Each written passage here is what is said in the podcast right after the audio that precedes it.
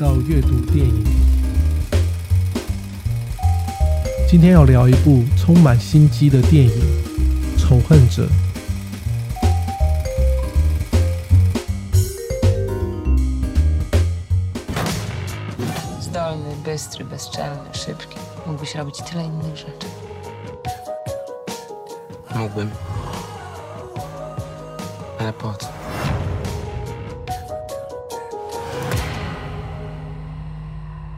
一位法律系的学生因涉及报告抄袭而遭到退学的处分。为了掩饰被退学的事实，这名法律系的学生开始对资助他上学的赞助者说了谎话，表示学校生活一切顺利。另外一方面，男主角对赞助者的女儿产生了好感。为了多了解她的生活，男主角在拜访赞助者时，趁晚餐结束后，藏了一个窃听器在他女儿的房间里。为了继续扮演他法律系学生的身份和接近赞助者的女儿，男主角自愿帮忙赞助者举办政治活动。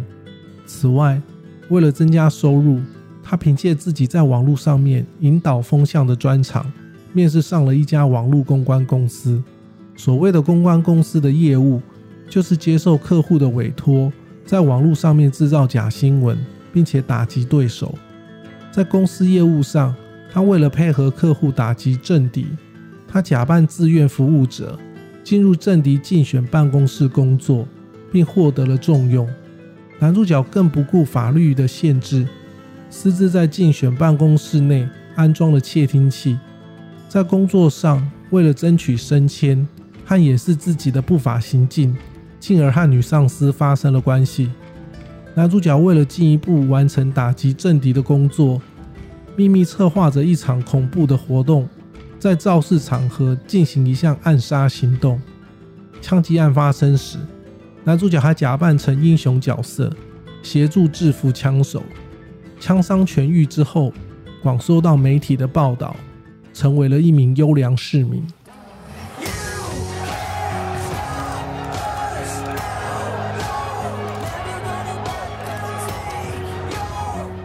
这是一部波兰导演 Jan Komasa 的作品，他的作品都有处理到善与恶的主题，也都很值得推荐。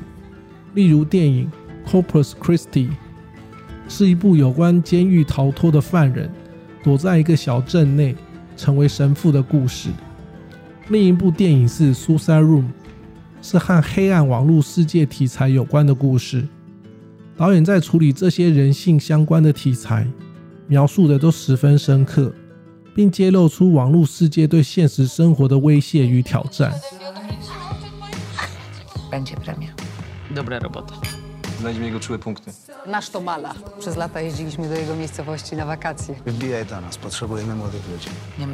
饰演本片男主角的演员，展现出为达目的不择手段的人格和冷静又冷酷的个性，表现得十分出色。在影片一开始，男主角在被退学的那场戏中，就展现出男主角是个能言善道、道德感低劣的人格特质。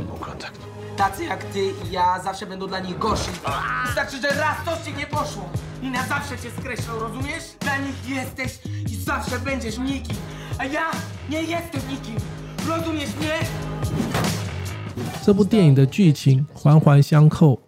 不断挑战人格道德标准的底线，男主角漠视法律的规范，令人发指。人心的险恶在这部电影当中显露无遗，值得深思。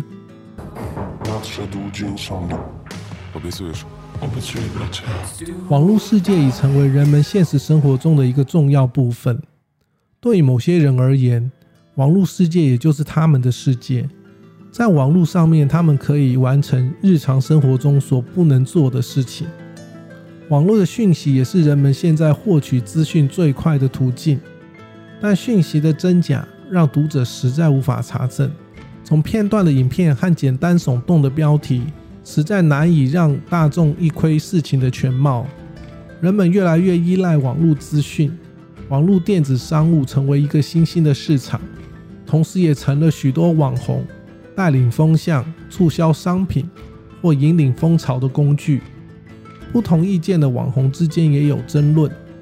网络上的另一项特色是匿名性，网络使用者可以轻易地隐藏自己的身份，因此许多键盘侠产生。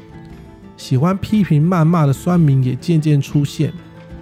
网络成了让人人有发言的管道，相对而言，也让某些人成为在网络被霸凌的对象。总体来说，有人靠网络获得了利益。